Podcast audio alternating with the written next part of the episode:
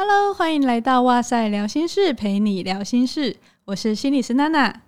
今天在节目开始之前，想要跟大家分享一个生活资讯。在生活中啊，不管是买来自用还是要送礼，同一项产品通常都有好几种的选择，都不知道选哪一种才好。听众朋友，你在这种情况会根据什么条件来选呢？我的方法是会先看产地，优先挑选台湾制造的。但如果台湾制造的也很多，那要怎么办？这时候就可以考虑有通过堪称台湾产业奥斯卡奖的台湾精品认证的产品。台湾精品的项目包含有多大呢？以交通工具为例的话，大家应该都知道，台湾自行车制造是世界知名的吧？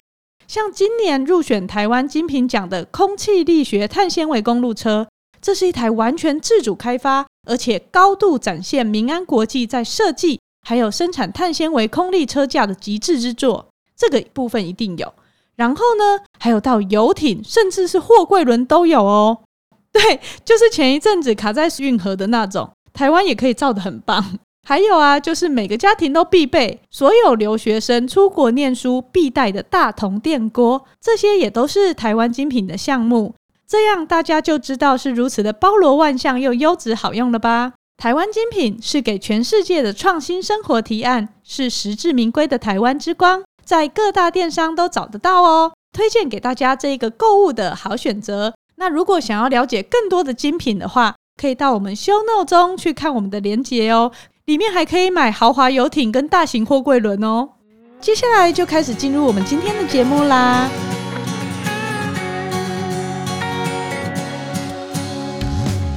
现在是疫情期间，然后我们现在正在在家工作。虽然我们本来就在家工作，不过已经停课了，所以很辛苦的。想大家应该都是跟小孩关在家里，因为疫情的关系，也取消了很多的录音活动，然后演讲之类的。所以就趁这个机会来找朋友连线录音，录一个好久好久之前我们就想要聊的一个话题。那今天邀请到的来宾呢，算是哇塞心理学的隐藏人物，因为他是哇塞心理学的共同创办人。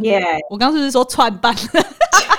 创创、欸，我不会讲这两个字哎、欸。共同创办人，哦，哇塞心理学的共同创办人西恩，帮我放一个拉炮的音效。Hello，大家好。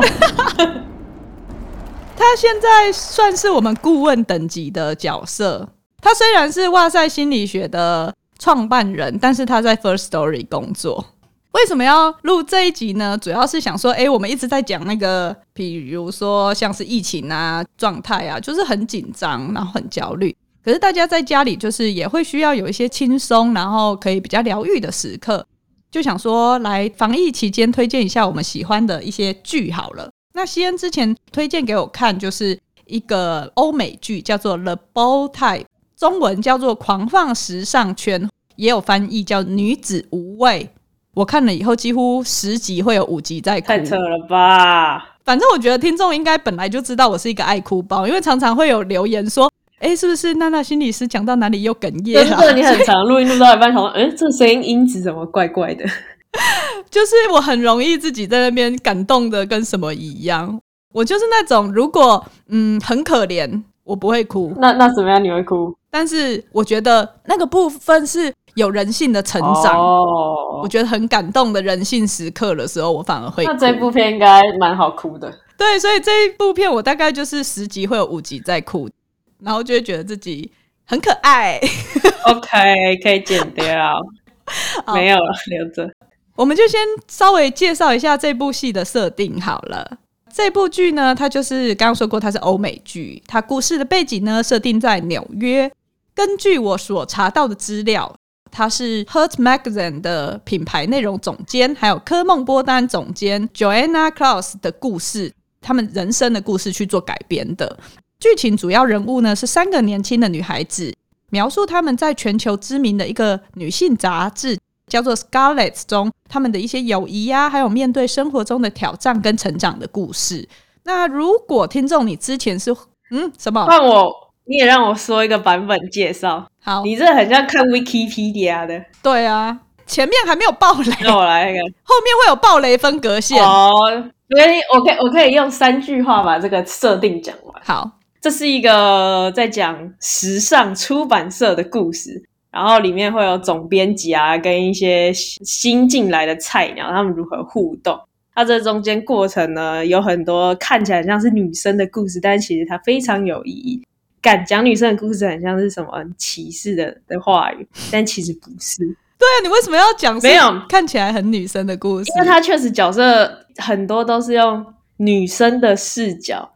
要怎么讲呢？因为一般看电影的时候，你会你会发现说，很多时候都觉得是哦，男生要怎么样，男生要怎么样，男生要怎么样。但这部戏里面，它很像是颠倒世界啊，它就一直呈现说，那如果是女生遇到会怎么样？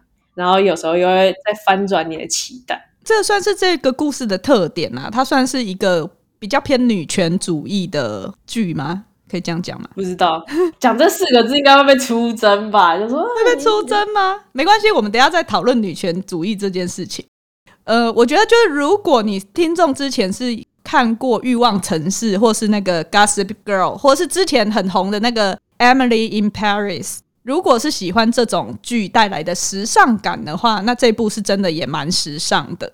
不过我觉得它比较很自然的带出很多议题，然后每一集的剧情都很聚焦、很流畅这样，然后看了也不太会有压力。虽然那些议题可能是大家比较平常会避免去探讨的，比如说像性别平等、种族身份认同、身体自主，然后爱情的价值观等等的。然后你看的时候会觉得它很多元包容的感觉，轻松又有一点启发性。对而且重点是，我觉得他那个脚本写得很好，是每一集就是一个故事、一个单元、一个议题，对，不会很分散。他会，他不会让你要看两三集才解决那个问题，所以即使中间你会有起承转合，觉得又遇到同样的难题，但是他每一集要结束的时候，他都会给你一个答案，或是让你知道说下一集他会把它解决掉。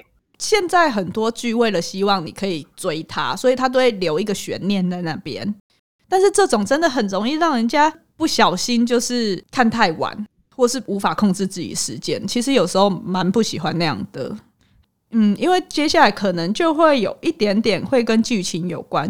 如果听众会觉得说，哎，我不喜欢被暴雷，或者你正在看到一半，你不想要知道后面发生的事的话，那就可能先停在这边，等你看到比较后面的集数。它已经到第四季了，我知道你待会就是把东把一些重要资讯啊都逼掉。嗯其实我们讲啊，也没关系。那整出就是逼逼逼，谁要听啊？哎、欸，就是会留很有趣啊，一个伏笔啊，让大家会想要知道说，哦，原来可能会发生这种事情哦。好，其实我还没有看完，我看到第二季而已。我我也是看到第四季，完了，那我是不是会？你会爆我雷？那我是会？没关系，我是那种人家爆雷我没关系。但是如果真的大家。很介意的话，就是可能至少不会不会不会，我分享的都不会是主剧情，我会分享是我印象深刻的地方，跟他让我觉得很有感的连结，所以基本上不算暴雷吧，该吧？就是大家自己选择啦，对不对？大家都是成年人了，要不要听下去的话，大家自己选择这样子。哎、欸，不听的话，还是要去五星留言，帮我们抖内按赞一下哈。你很会耶！哦，拜托。我们就从这边开始，你先讲一下你喜欢的原因好了。你怎么会推这部剧给我看？其实，在看这时候是那个 Netflix 那时候推荐我的，但是我觉得我从来没有想过我会点进这出剧，因为它的整个，哎，因为它不是都会有百分之多少适合你之类的。对，然后他那个时候他就用大概八八九十觉得适合我，然后跳出我的首页。那它又是一个都是粉红色系，很。女性就是，如果你想要女生的刻板印象，它全部都是呈现在那个 banner 上面。然后我那时候想说，到底有谁会看这种东西啊？什么叫做狂放时尚圈？其实它名字中文取得有点，就是会让人家不想点进去，很奇怪啊。因为英文是 the bold type，如果翻译就是你大胆的风格，那我就会觉得很有趣。嗯、但是他讲时尚狂放时尚圈，然后配上三个女生，然后拿着包包，哈哈哈。我就想说，该不会又是另外一出欲望城市，欸、或者是另外一出那个女生情感来情感去的的剧？然后我那时候想说，为什么 Netflix 会推荐他，觉得他很适合我？这一定是有蹊跷。我就点进去看简介，然后他简介就说什么呃媒体业啊，然后数位啊什么的，我就说，嗯，那应该是蛮适合我的。嗯，因为你很少看少女剧，对不对？对，很少看少女剧，但是我就想说，那我给他一集，顶多五十分钟的时间试试看嘛，不喜欢我看十分钟就可以跳出来，然后一看下去就中了，就中了。所以，哎、欸，其实他演算法蛮准的。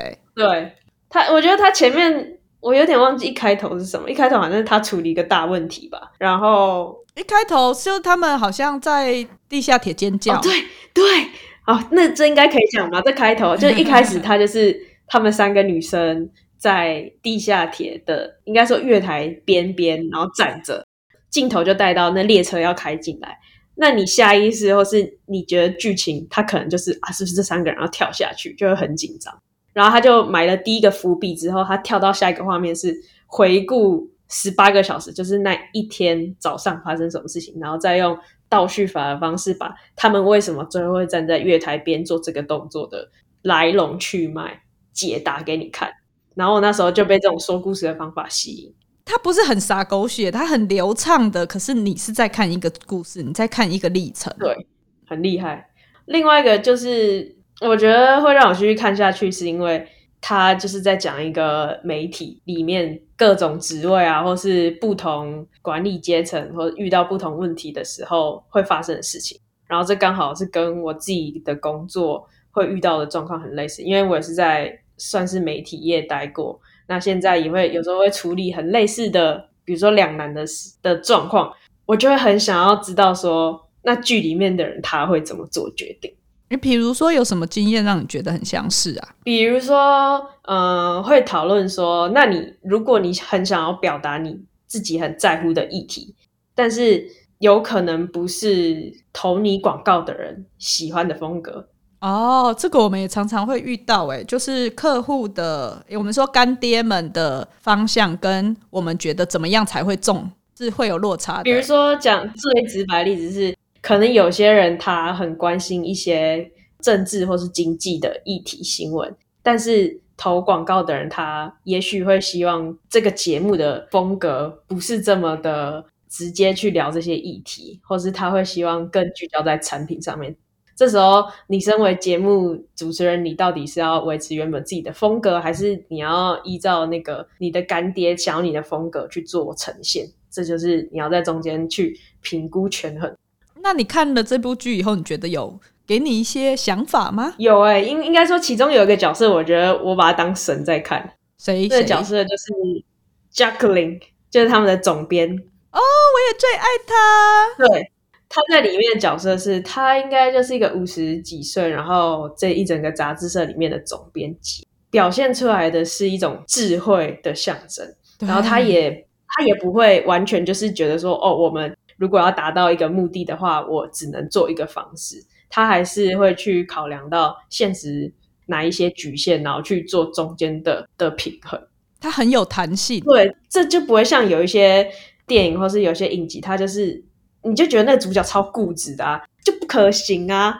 你完全没有活在现实，欸，自己活在泡泡里。然后，所以我在看这出戏的时候，我就会选择继续看下去。其中一个原因，我觉得它至少某一个部分是有一点现实，不会那么梦幻。这出剧没有那么梦幻。对，这可能也是跟他们其中一个执行编剧，就是你刚刚提到那个科梦波丹的编辑一样，他把他自己生活故事还有。在时尚杂志圈听到的故事，改编成这部电视剧有有一点关系。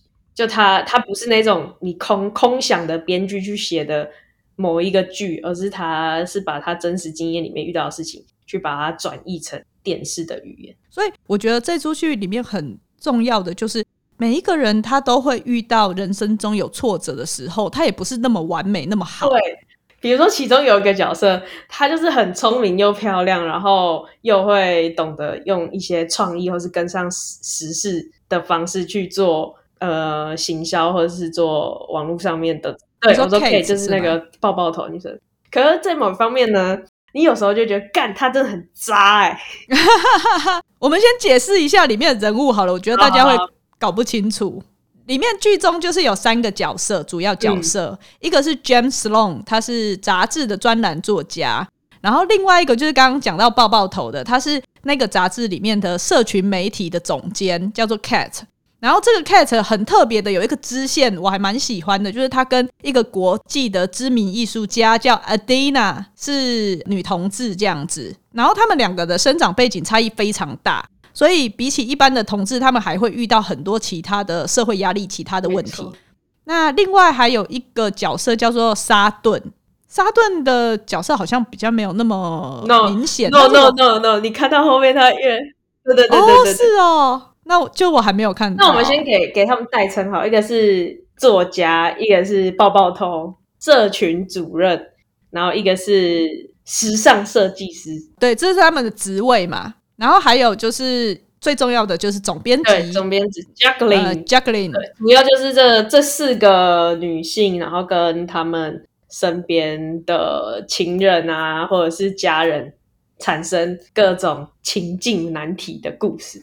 另外一个就是，我觉得它里面虽然这么说有点贪心，但是它处理到很多当下我们在现实世界，就是你没有在看剧的时候，那个时候社会发生的事情。比如说，他有一些集数在讲 Me Too 啊，有一些集数可能在讲少数族群啊，有些集数是在讲居住争议啊，等等等，就是很很贴切的把。现在世界上大家关注的一些议题放在里面，这样子对，对，但是又不会觉得很一次讲太多事情，或者是很刻意。但有时候我也会觉得他蛮刻意的啊，因为他里面的立场是很鲜明的，就是比较会关注，呃，比较会关注一些议题啊。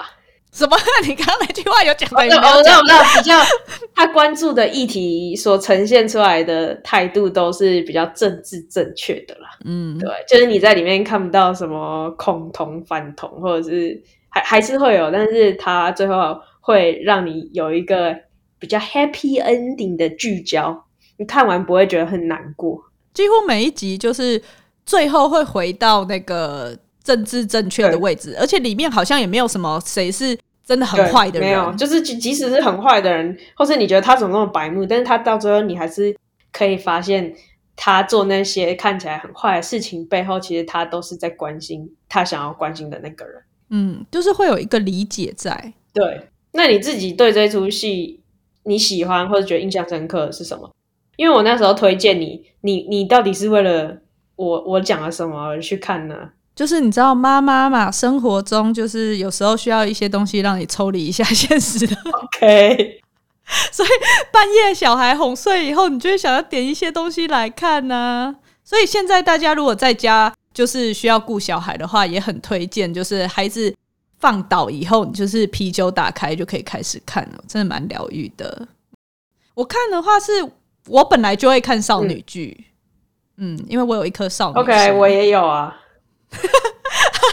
然后呢，就看了以后就发现，哎，真的，他的议题比我这样讲真的不好，会一直贴其他的标签。但我也很喜欢看无脑剧，就是他真的会有很多，甚至是我觉得 Jacqueline 他根本就是很棒的心理治疗师。怎么说？你以一个心理师的眼光，你会去称赞一个角色很像心理治疗师？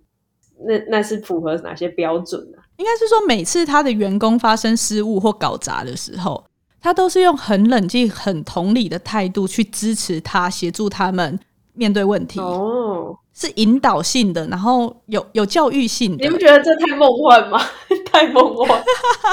其实，如果是你，你会很希望自己的生活中有一个这样的引导者。我我觉得这就是我一会一直继续看这个剧的原因。虽然我知道有些议题或是有一些情节，它还是太过于梦幻。但是你在看这出剧的当下，Jacqueline 总编辑这个角色，他就会很像是在影集世界里面可以引导我，或是回应我真实世界问题的一个投射。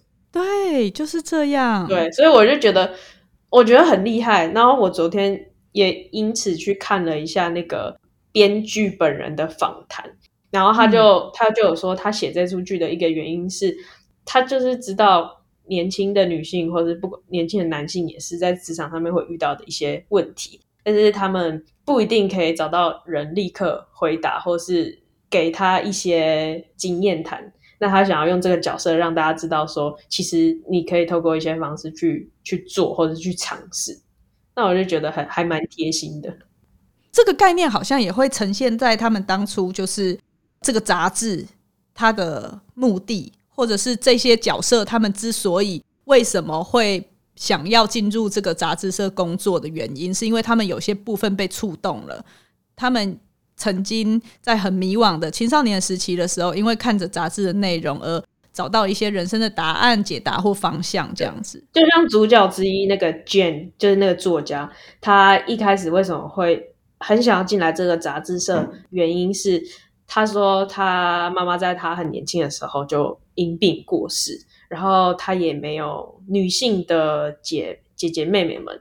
那他在青少女时期，他可能会遇到一些呃，比如说穿着啊，或是身体的认识，甚至是要怎么化妆。那他身边也只有他爸，他没办法这么的百分之百精确得到他想要的解答。那那时候这本杂志就很像是在远方的一个大姐姐，教他去认识各种关于可能女生会遇到的问题，或是。呃，女生很关注的一些话题，然后我就觉得哇，他他其实，在写每个角色或是里面的情境的时候，他都有扣扣住的一个核心是，他就是会希望从这些呃角色的塑造，让看的人去有一个投射，或是可以知道说，哦，原来还有这种生活的方式。我记得印象很深刻的就是有一次，那个 Jam 他离职了，他去了不适合自己的公司。然后好不容易跨过心中的那道坎，跟 Jacqueline 说他想要回原本的杂志社上班，然后可是却被 Jacqueline 打枪了。对，那一段的时候，其实我非常的感动，是因为 Jacqueline 跟他说，他还觉得他还没有准备好，他只是失业了，很焦虑。他觉得他可以回来，那他的问题就会有常常帮忙他的这个总编辑帮忙解决了。而他告诉他的是，人生中还有很多状况是他需要自己试着去学习做面对，而不是逃跑的。如果他逃回舒适圈，就没有办法更成长。他之所以敢拒绝他，让他暂时先没有办法回来工作，是因为他对他有信心，他看得出来他有潜力，所以他希望他出去试试看，自己走出自己的一片天。然后这个部分，我就觉得跟我们在做心理师治疗的历程很像。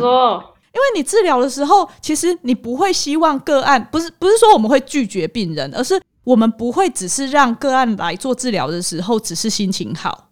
你有时候你要做自我探索，你要做自我了解的时候，你会需要面对自己，那个过程可能是艰难的，可能是会难过的，可能会是会害怕的。差别在说，治疗室里面有治疗师陪你，因为如果你真的做治疗只是要求个心情好的话。其实你去按摩店做 SPA 或者是理发厅，我每次去洗头都超舒服的。我说真的，那个效果更好，还蛮有道理的。对，应该是说，当你愿意面对这些最困顿艰难的时刻的时候，也会是你成长最快的时候。的。那这部戏它为什么会叫做 The Bold Type？它的那个无畏的精神，我觉得非常的展露在这上面。嗯，这也是那个我昨天看那个编剧专访，他就说一句话，我觉得完全扣合你刚刚讲的。他就说。嗯你就是要试着把你自己放在不舒服或是非舒适圈那个地方，才会是你可能会有改变或者是新想法产生的开始。所以我没有看那个编剧的专访，但是我有懂他想要传达的。对，这样就是中了，中了。他传达的很好，让你有感，你被触动。没错。而我觉得我们两个之所以会这么喜欢这出剧，有一个部分是因为我们就是。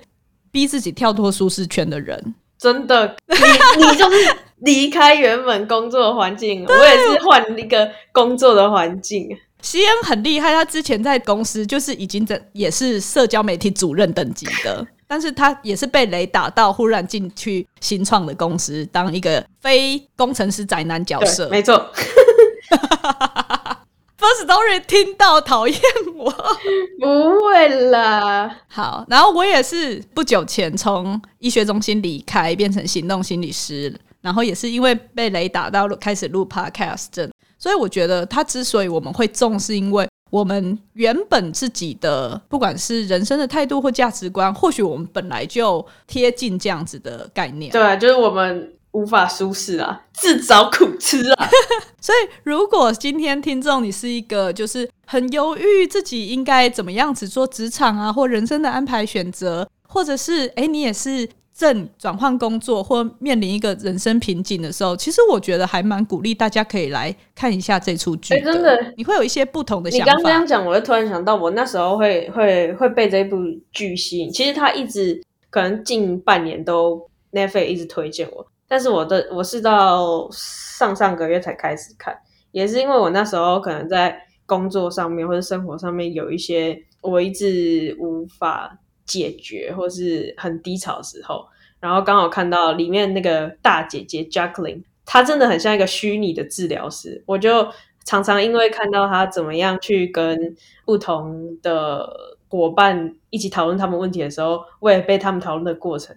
很算是某一种程度的疗愈到。我觉得他很酷的，就是你在那个看的过程中啊，你会觉得陪着主角他们在生活中的这些困顿走了一遭，你就会觉得自己也一起成长了。真的，因为你会觉得好像不那么害怕面对自己的这些脆弱和迷惘，然后你也会知道，其实自己还不够好也没有关系，因为里面的大家也都是这样。对，里面的每个人每一集都会遇到不一样的问题，就跟我们每天生活一样，起床就是。要应付一堆烂事，对，可是他们还是过了。对，就是他就算没有过，但是他某一程度他会知道说他要适时的去面对这件事情，就算他没有办法放下。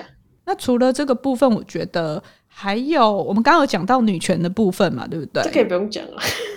你觉得这比较讲是会被出征？没有，我觉得也也不一定是。虽然他们戏里面也都说女权，但我觉得如果用比较平常心的说法，就是他们会对各种议题产生时时刻刻的反思吧。应该是说，我觉得他们在讲的，或许也不要说女权，就是女性的经验为来源跟动机。对对，他们的杂志社会希望可以为女性争取多一点跟男生平等的，不管是机会啊，或者是。某一些可以消除特定的性别定型概念的一些议题的部分，倒不是因为我知道有些人听到女权会觉得很讨厌，但是其实女权它不是要赢过男人，或是彰显说女生很棒，重点其实是平等。没错，之所以我会觉得这一部戏有达到这样子的目的，因为有一些讲女呃有一些状况在提女权的时候，反而会有一点点，其实对自己也不是那么尊重。我我有点难讲，我我自己印象很深刻的就是那个叫《The Hunter Game》那个，你说饥饿游戏，对，之前的那个女主角 Jennifer Lawrence，然后之前在《红雀》要上映的时候，我记得那时候她在伦敦，那男生呢都穿着外套围上围巾保暖，只有她自己是穿着深 V 的黑色性感洋装。然后就一堆网友在那边大骂说：“哎，这这么冷的天气里面呢、啊，为什么你们这些男生都包紧紧，就只有他还要袒胸露背的啊？这样子穿性感服装取悦大家、然后就说什么啊，你好莱坞说要什么两性平等啊？看起来你们就是都是假的啦，闹得有点大的风波。就后来我觉得 Jennifer 很厉害的，就是她自己说这个礼服真的超美的，而且我只是站在外面五分钟。”就算在雪地里面穿，我就是愿意。我喜欢时尚，这是我个人的选择。嗯，那我觉得这个时候就是有一点把那些自以为在帮他发声的人，就是打了一巴掌。因为其实当他们想要约束一个女生不应该穿成这样的时候，其实这也是一种性别歧视。对啊，就我觉得有时候你就会觉得说，哦，女权是不是要要跟男生一样，或男生怎么样？算了，我觉得这不要讲，剪掉。你觉得会出事是不是？对对对，哦，不不不不会不会，好，我还是讲哈。我觉得这有时候就很像是，呃，有些人可能觉得，哦，啊，女生就就一定要，谁说女生就是要穿得很物化女性，穿得很性感啊？你应该把衣服穿回来吧，你应该做自己吧，你应该不用靠这些东西去争取你的权利。但是为什么我我就是想要穿得很性感，我就是要很骚啊，我就是想要展现我的魅力啊？这就是我年轻的象征啊！这就是我身材的象征啊！这也是可以称作是我是活出我自己，我不用去管别人吧？因为有时候大家就觉得你你去捍卫一个女权，或是捍卫一个女性主义，那你一定就要怎么样怎么样怎么样。所以我觉得这个就是，嗯、呃，这部戏里面它算是拿捏的蛮好的。就是虽然它杂志社的运作是以女权抬头为目标，可是它其实处理的方式是让人感觉是尊重的、合作的。重点就是每个人其实都有权利选择他自己想要成为的那一样子。